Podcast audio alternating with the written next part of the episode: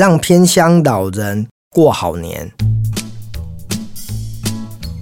过去几年来，我跟华山基金会有一些案子在进行哦。那每次呢，只要听到华山的站长哦佩玲呢，他跟我讲说：“嗨，嘉德老师，要不要跟我们上山去看一下独居老人，或者是有一些需要关怀的个案？”我都尽可能的拨出时间来跟他们呃上山哦。那因为我住台南哦，所以在白河东山后壁哦，这个是比较属于台南的偏乡。那在二零二二年的年底呢，我就陪着他们上山去关怀一户这个老人家哦。这个老人家大概将近八十岁哦。那因为有他的一个家庭呢，背景比较破碎哈，大概就是先生也都过世了，那孩子呢也是都不幸的，因为生病或者是有一些变卦，呃，都不在他的身边哦，所以。呃，发现这一位独居老人的一个整个家庭背景呢，是非常的悲凉，也非常的需要别人来做关怀哦。甚至我听到说，哦，他因为早上呢都没有吃饭哦，都是等到十点十一点才会把冰箱里面呢剩下的一些剩菜剩饭拿出来吃一吃哦，就是两餐当成一餐吃哦。所以呃，我听到这样子的讯息哦，觉得非常的一个。同情，那我就说好，那佩玲，我们就一起上山去关怀这样子的一个独居老人哦。好，那我要讲的就是，当我进去这个他的小屋子的时候啊，我真的觉得台湾虽然大家呃食衣住行应该是都非常的有所谓的幸福感，但是。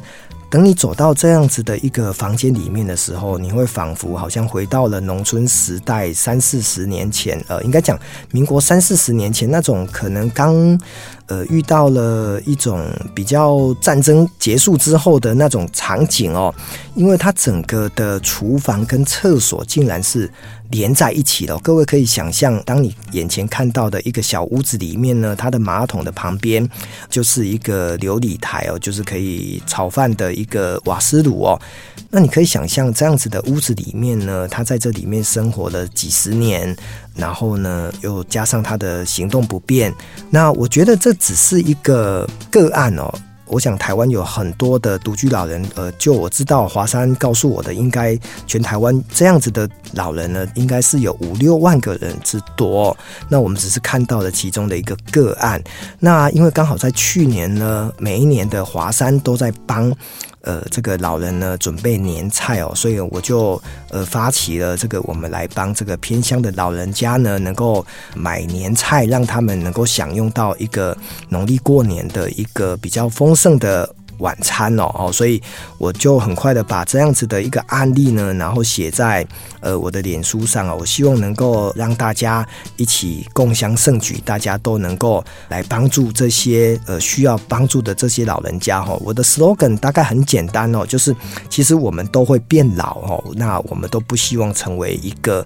呃被照顾的人，可是我们如果可以在行有余力的时候先去照顾别人，我觉得那会是一件很幸福的事哦，所以最后呢，在这个去年底的这个华山年菜的这个募款案呢，很。积极的得到大家的一个响应哦，最终呢，我募到了三十六万的一个善款哦，那把这笔钱呢汇入了华山基金会的户头呢，也在这个农历年前哦，完成了一个让华山的这些老人家呢能够有吃到年菜的机会哦，对我来讲也是一件很开心的事哦。那过去这几年下来，除了帮华山募款啊，我也在帮华山基金会的志工们啊上课啊。那时候呢，我提出了一个很重要的一个使命哦，就是关键字，就是如何得到快乐哦。那快乐的三个来源哦，第一个其实就是帮助别人哦。那第二个呢，就是要有梦想；